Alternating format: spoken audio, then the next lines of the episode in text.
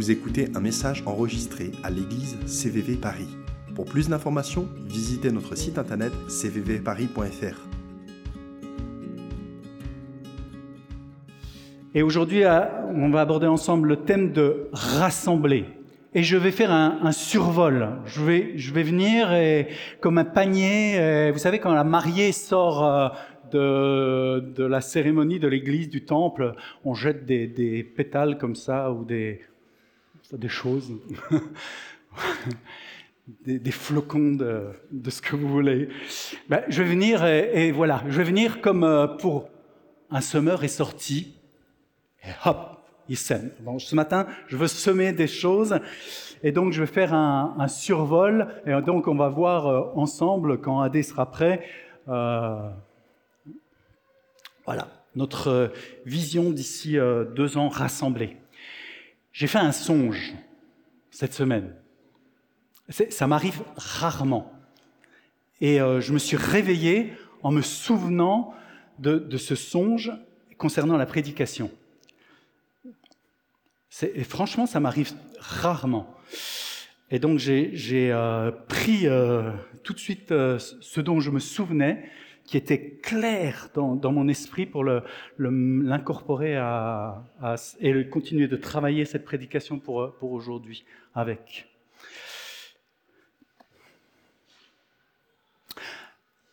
À la réforme, la réforme au siècle des Lumières, on a redécouvert la, la notion de personne, d'individu. Et l'individu, du coup, à la réforme, qui se place devant Dieu. Et euh, voici un peu euh, pour euh, illustrer l'œuvre, on appelle, je vais, revenir sur l'autre volet, mais l'œuvre subjective du salut, c'est-à-dire le, le salut que Dieu opère par l'Esprit Saint sur chaque sujet. C'est ça que veut dire subjective. Donc, le Saint-Esprit vient et il frappe à la porte du cœur de chaque personne que nous sommes, alors que nous sommes seuls, sans Dieu, comme dit Ésaïe 53.6, nous étions tous errants, chacun suivait sa propre voie. Voilà. L'Éternel a fait retomber sur lui l'iniquité de nous tous. Et donc ça pointe vers la croix. Et c'est ce que le Saint-Esprit fait. Il vient alors que nous sommes sans Dieu, alors que nous vivons notre vie seuls, et le Saint-Esprit vient à la porte de notre cœur et il nous dit Hé, Placide, je suis l'Éternel, je t'aime, je suis Jésus, j'ai donné ma vie pour toi, je suis le Saint-Esprit, je suis ton avocat, et je veux euh, vraiment que tu vives une vie euh, nouvelle. Est-ce que tu veux répondre à mon appel, je veux te serrer dans mes bras, je veux te cajoler, je veux te marquer du sceau, comme le texte qui a été lu du Cantique des Cantiques, et, et que tu aies alors prenne pleinement conscience que je t'aime depuis toute éternité. Et c'est ce que fait le Saint-Esprit. Et ça, c'est l'œuvre subjective du salut. Et alors, lorsque l'on accepte cela, eh bien, on entre dans une vie nouvelle et nous passons du statut de seul, réprouvé, abandonné, au statut de, c'est là encore la, slide d'avant, euh, euh, il a mis le prompteur, je vais pas assez vite. c'est possible de revenir en arrière Et donc, non.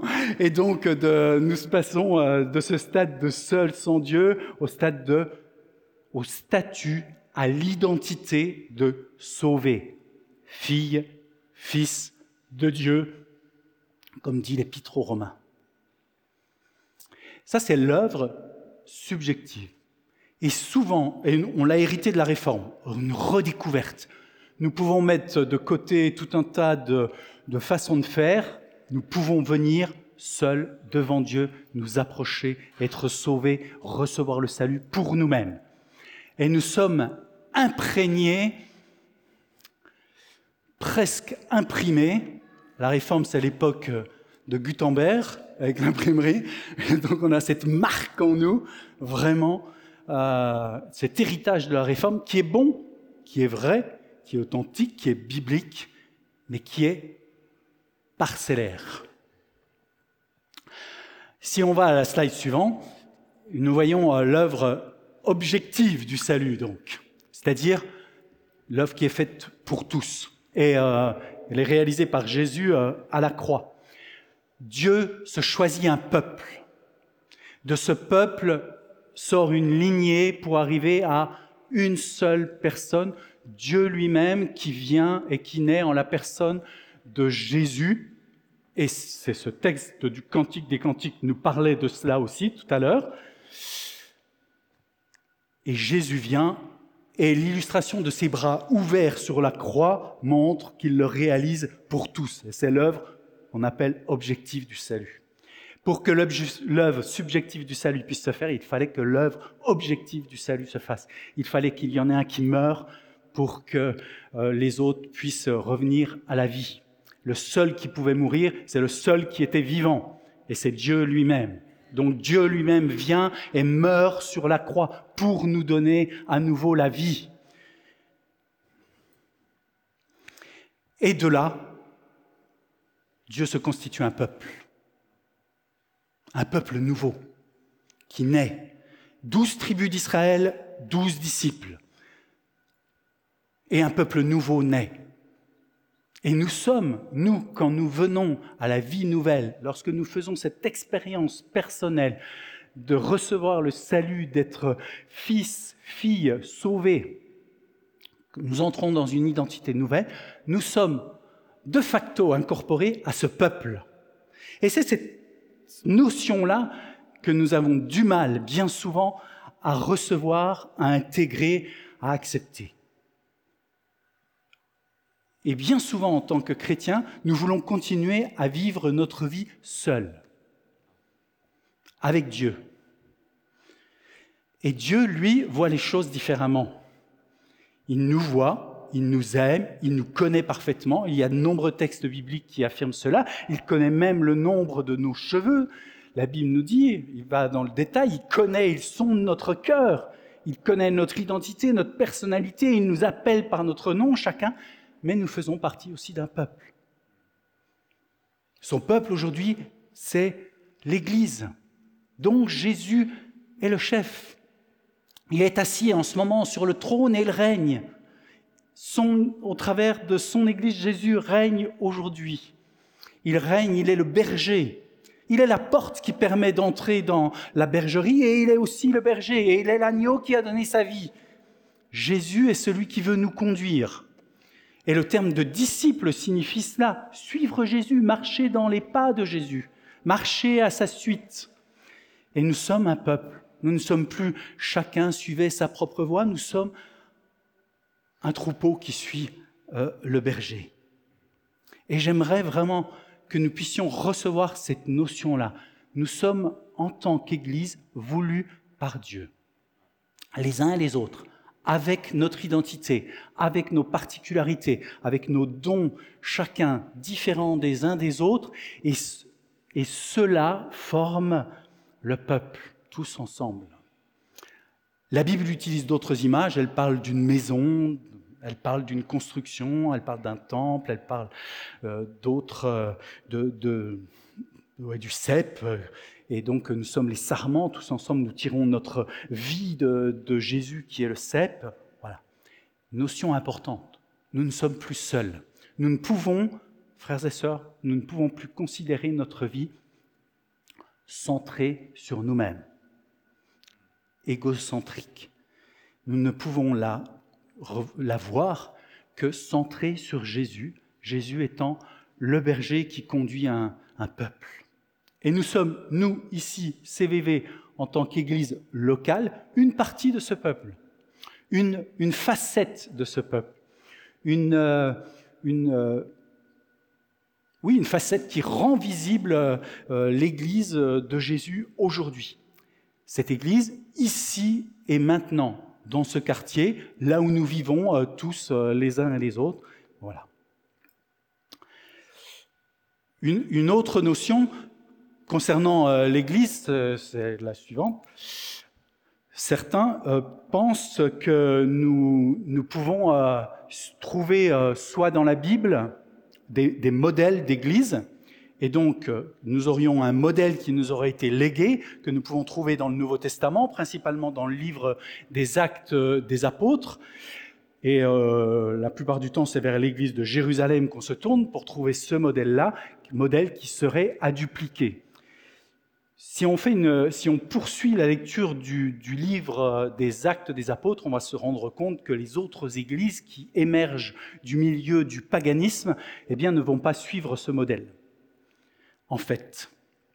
Et donc ce serait un leurre aujourd'hui de vouloir reproduire ici, maintenant, euh, ce modèle d'Église, parce que euh, le Nouveau Testament, lui, euh, en tout cas c'est la thèse que je défends, n'a pas, on, on s'en rend compte, n'a pas retenu cette façon de procéder les églises qui, vont naître partout ailleurs, alors quand, il y a eu la persécution et que le peuple de Dieu s'est répandu partout dans le bassin euh, méditerranéen et que des églises nouvelles naissent, eh bien, vont, vont prendre des couleurs différentes. Nous sommes appelés à avoir une couleur différente que celle de l'église de Jérusalem que nous pouvons lire dans le livre des actes des apôtres. Plutôt que de rechercher un modèle, eh bien, premier modèle, ce serait celui-là. D'autres modèles, eh bien, ce serait d'observer aujourd'hui quelles sont les églises qui grandissent en nombre, en qualité euh, aujourd'hui, et que, font-elles? Qu'ont-elles fait pour grandir, pour toucher la population aujourd'hui dans leur, dans leur ville? Prenons, euh, nous sommes une église qui, qui est euh, implantée dans une église, dans une, une grande ville. Eh bien, on pourrait faire une étude et voir quelles sont les églises qui grandissent dans des grandes villes. Comment ont-elles fait? Quels sont les moyens qu'elles ont mis à leur disposition, euh, comment, voilà, quelle est leur organisation. Et on va copier leur façon de faire pour euh, nous l'appliquer à nous. Et donc on va ici euh, aujourd'hui tout chambouler et on va faire comme l'Église d'une grande ville ailleurs dans un autre pays, pour suivre leur modèle. Puis ben, si ça ne marche pas, on choisira un autre modèle. Et puis voilà, on aura testé au moins. Plutôt que de suivre un modèle, il vaut mieux revenir à des principes. Et donc, chercher quels sont les principes qui sont euh, euh, édictés dans la, dans la Bible concernant l'Église et de chercher à nous les approprier pour les vivre ensemble. Revenir à, à la quintessence. Je vous en propose trois que j'ai déjà cité à une ou l'autre de, nos rencontres. Pour avoir une vie euh, dynamique euh, d'église locale, il y a trois cercles relationnels qui sont importants. Le premier cercle, c'est le, plus petit, c'est le cercle de la communion, la koinonia, c'est lorsqu'on est euh, un, tout petit noyau ensemble. Le deuxième cercle, qui est plus large en nombre et qui va en général jusqu'à 200 personnes, c'est la congrégation. C'est en fait, vous savez, le nombre de personnes qu'on peut croiser et dont on peut euh, citer le nom et saluer. Jusqu'à 200, à peu près. Et puis ensuite, il y a la célébration. Euh, la célébration, c'est plus on est, mieux c'est. D'accord? Alors, quand on est une toute petite église, en fait, on se rend compte que ces trois cercles, ils sont, euh, euh, toujours rassemblés euh, ensemble. Commencez une église dans votre salon, vous allez vous rendre compte que vous allez faire à la fois de la communion, à la fois de la congrégation et à la fois de la célébration. Un jour, une crise va surgir, parce que ça va être difficile de vivre en permanence de la communion, tous ensemble, parce que le nombre sera, aura grandi, et c'est ce qu'on souhaite. Et donc, il va falloir à ce moment-là, eh bien, euh, apprendre à vivre l'Église dans notre maison autrement. Et c'est ce que CVV a fait. C'est réuni à, ici les Moulineaux, euh, rue Guinmer. D'abord un, petit noyau, et puis a grandi, grandi, et, euh, la, la dynamique de l'Église s'est petit à petit déployée de cette manière-là. Ça va jusque-là? Ok. Je survole alors. Et pour, pour, euh, pour enfoncer le clou, pour, euh, pour marquer euh, votre esprit, je vous propose quelques versets, le cercle de la, communion. Par exemple, Romains 16, verset 23. Euh, Gaius, l'hôte qui me reçoit et chez qui toute l'Église se réunit, vous salue. Voilà ce que dit l'apôtre Paul. Vous avez remarqué? Gaius, l'hôte qui me reçoit. Donc Paul, lors de son voyage, a vécu euh, chez Gaius. Il a été reçu par lui. Et en plus, Gaius hébergeait toute l'Église. Voilà. L'Église se réunit à un endroit, un petit noyau là. Et puis euh, un autre dans l'Évangile de Luc pour vous montrer qu'il y a à la fois dans soit dans le livre des Actes des Apôtres qui nous montre euh, la, naissance de l'Église, ou alors dans les Épîtres. Les Épîtres euh, sont là pour, euh, on les a reçus bien souvent pour recevoir des enseignements concernant nous-mêmes ou la vie de l'Église et pour parfois redresser des choses qui étaient parties de, travers, mais aussi dans les Évangiles. Et donc un enseignement qui, est donné par Jésus. Quand Jésus arriva à cet endroit, il leva les yeux et dit à Zachée, Dépêche-toi de descendre, Zachée, il faut que je loge chez toi aujourd'hui. Jésus lui-même pratiquait cela. À la fois Jésus s'adressait à des foules immenses, à la fois Jésus avait un cercle plus restreint d'hommes et de femmes qui le suivaient, un cercle encore plus restreint de disciples, et Jésus prenait aussi le temps d'aller vers des personnes en petits groupes, et là notamment Zachée dans, dans ce jour-là. Le cercle plus large, c'est celui de la congrégation, donc je vous ai dit à peu près 200 personnes, c'est ce qu'on estime en général. Dans le livre des Actes au chapitre 2, les versets 46, chaque jour, régulièrement, ils se réunissaient dans le temple de leur maison, dans leur maison, et mangeaient leur nourriture avec joie et simplicité de cœur. Vous voyez donc euh, l'Église naissante, acte, qui se réunit à la fois dans le temple, dans les maisons, et, ils ont des temps de, partage euh, ensemble. Acte 2, 41, ce jour-là, c'est la Pentecôte.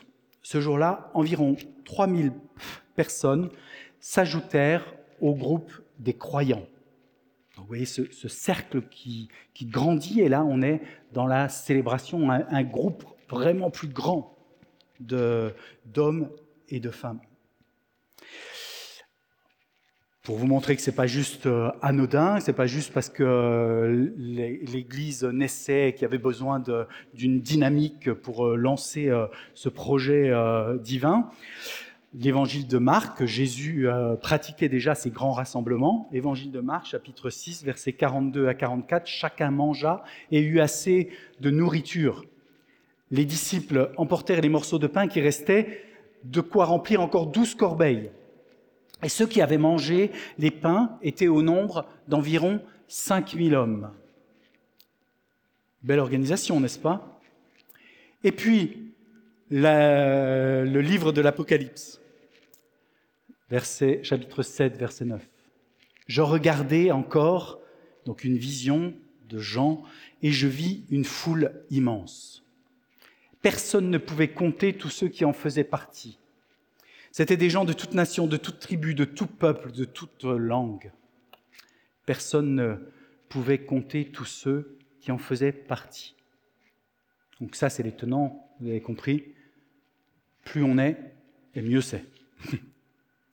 Ça se résume à ça, dynamique euh, de l'Église locale. J'ai survolé, je vous propose de porter notre attention sur un de ces aspects-là, aujourd'hui, celui de la communion.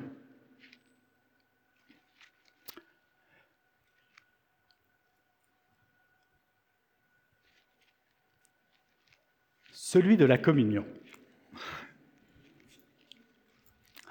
C'est la pause. Si vous voulez un esquimau glacé, vous me dites, euh, je fais la distribution.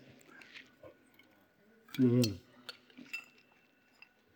Premier livre de Samuel, au chapitre 17, verset 40. C'est une image. Euh, j'aime bien prendre cette image pour que l'on prenne conscience. C'est une, parabole pour prendre conscience de la réalité de la vie de l'Église. David face et face à Goliath, et il dit, moi je vais y aller, et je vais affronter Goliath, celui qui vous effraie le plus. Et David va dans le fleuve, il prend son bâton, il va dans le fleuve et il choisit cinq pierres bien lisses au bord du torrent. Il les met dans son sac de berger, puis il prend sa fronde à la main et il se dirige vers Goliath. David n'a pas pris n'importe quelle pierre. Vous avez remarqué de ce que dit le texte? Il a choisi cinq pierres bien lisses. Comment ces pierres sont-elles devenues lisses?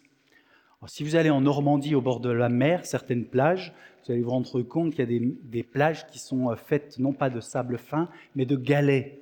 Et ces galets sont justement des, pierres qui ont été euh, brassées par le ressac entre elles, elles se sont frottées et progressivement, elles sont devenues lisses. Eh bien, c'est l'Église. Nous sommes choisis les uns les autres par Dieu, incorporés euh, ensemble. Pierre, pas très lisse de caractère, pas très lisse de plein de choses, et nous allons nous frotter. Par la grâce de Dieu, il n'y a pas de silex parmi nous, et donc ça ne devrait pas s'embraser si on se frotte les uns aux autres. En tout cas, ce n'est pas le projet de Dieu. Mais son projet, c'est bien que nous nous frottions les uns aux autres et que nous soyons euh, baignés par la vie de l'esprit et qu'on le devienne de plus en plus lisse. Lisse, ça ne veut pas dire euh, sans personnalité. Hein. Ça ne veut pas dire identiques les uns aux autres, comme je l'ai dit euh, tout à l'heure au début. Nous sommes riches de nos particularités, riches de nos dons, riches de nos différences, et Dieu veut nous utiliser tous ensemble en tant que peuple pour, pour proclamer sa bonne nouvelle. Donc liste ne veut pas dire sans, sans personnalité et sans dons différents. C'était une image pour vous dire que la vie de l'Église, la communion n'est pas toujours de tout repos, mais nous ne pouvons pas faire l'impasse dessus. Vous avez peut-être été blessé, vous avez peut-être été euh, choqué, secoué à un moment donné par l'Église, dans l'Église. Ne renoncez pas à l'Église. Ne vivez pas votre vie tout seul, toute seule avec Dieu. Continuez. Continuez de, croire que c'est le projet de Dieu et que son projet, il veut le réaliser au travers de l'Église, au travers de nous tous ensemble réunis, même si ce n'est pas tous les jours facile.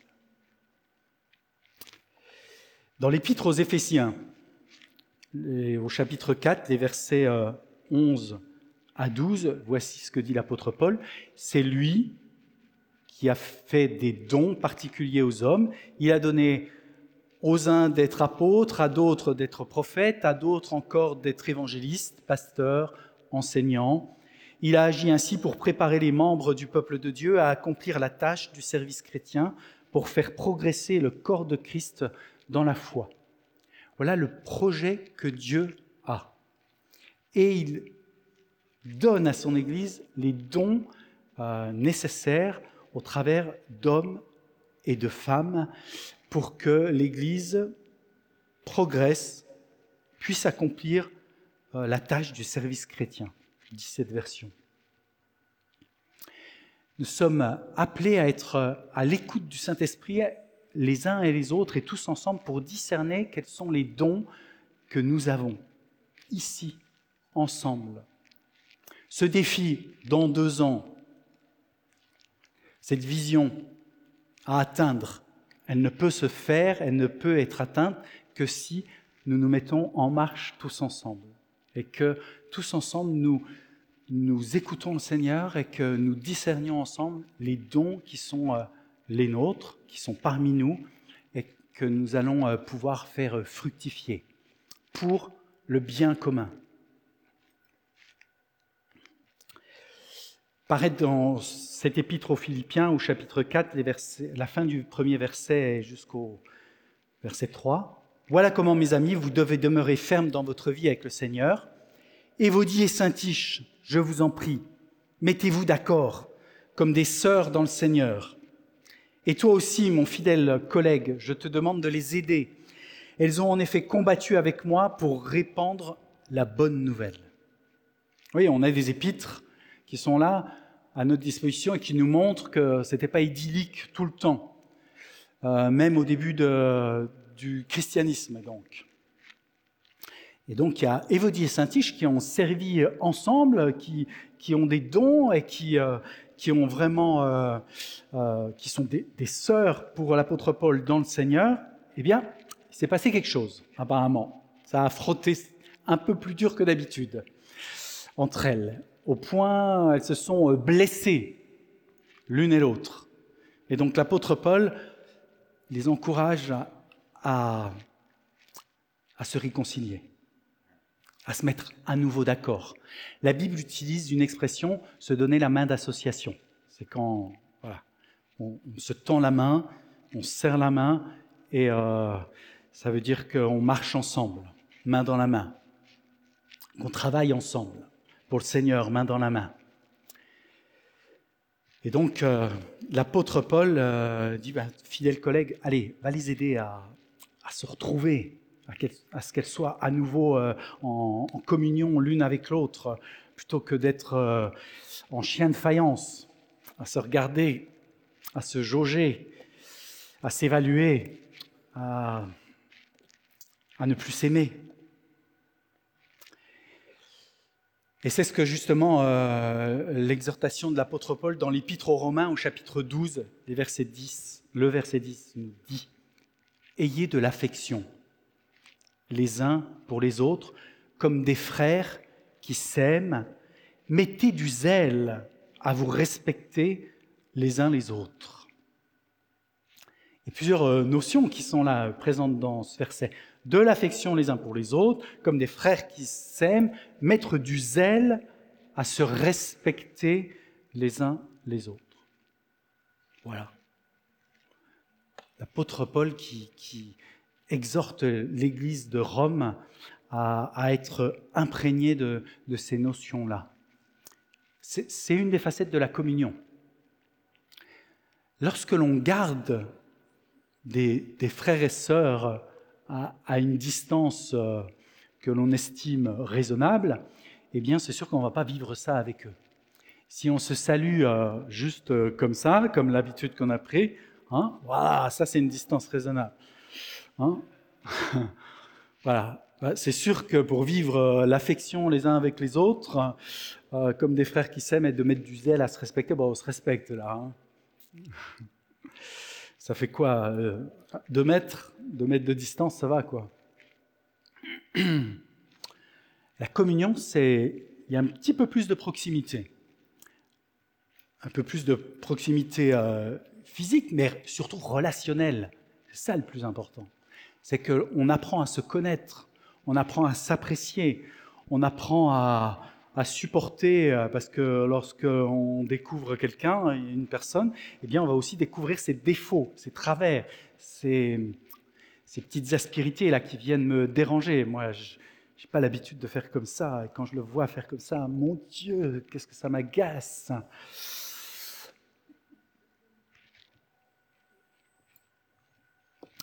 Acte 2, chapitre 42. Euh, Il s'appliquait fidèlement à écouter l'enseignement que donnaient les apôtres, à vivre dans la communion fraternelle, à prendre part au repas commun, à participer aux prières.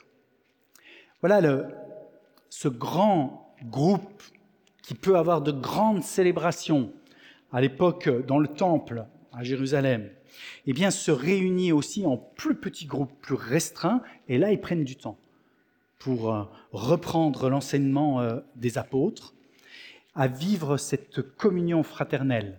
C'est le terme koinonia qui est là. Communion fraternelle. Et à prendre part à des repas communs. Et quand on prend part à un repas commun, c'est pas un fast-food là. C'est on s'assoit, et on prend du temps et on va discuter, on va partager, on va peut-être raconter ce qui s'est passé dans la semaine de, difficile, les récompenses qu'on a eues, euh, les, les joies, les peines, et on va prier ensemble pour ça. Parce que ce n'est pas juste euh, une session euh, d'information où on vient, on donne, on dit, on vient lister mais on, prend du temps ensemble. On participe aussi aux prières. Voilà.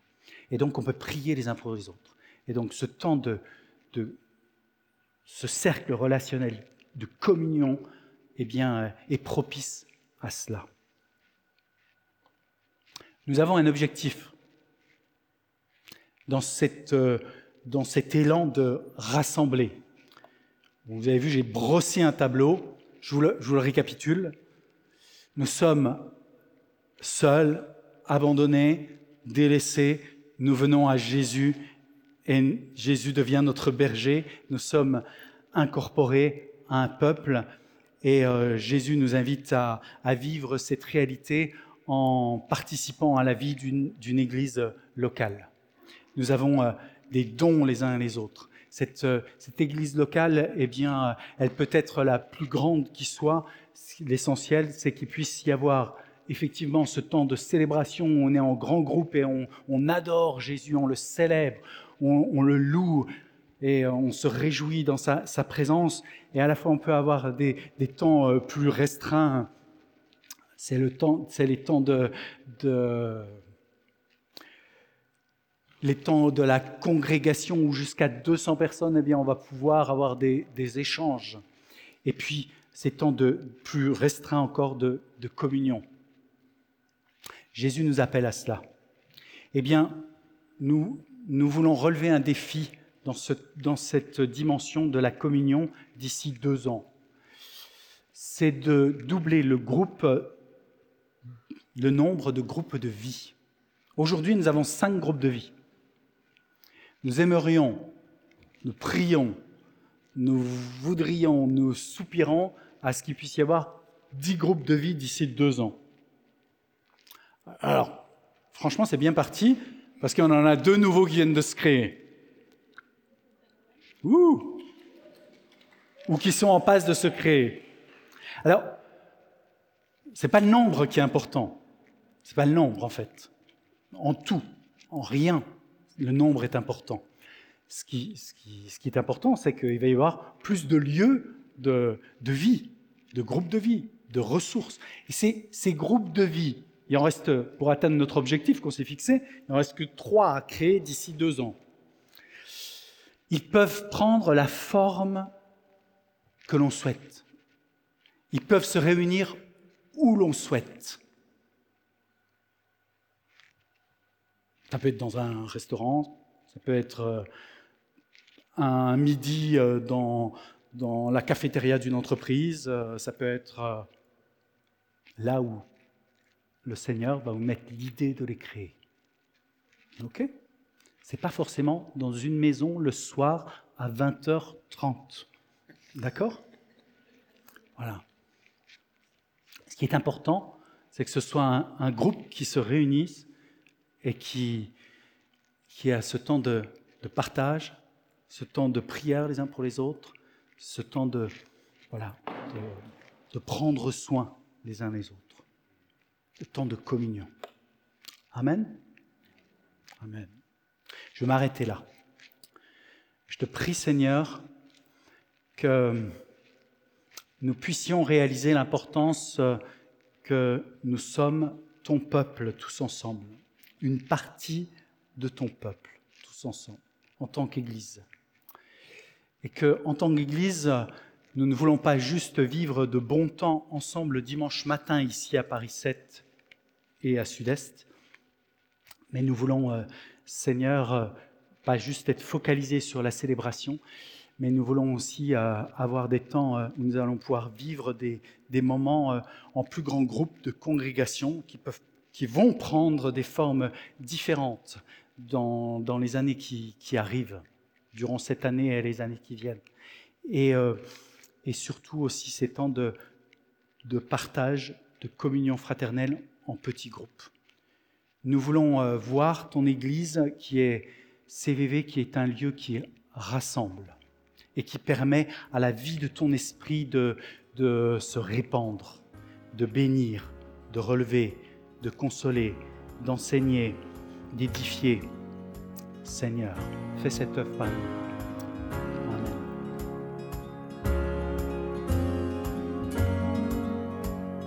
Venez d'écouter un message enregistré à CVV Paris. Pour plus d'informations, visitez notre site internet cvvparis.fr.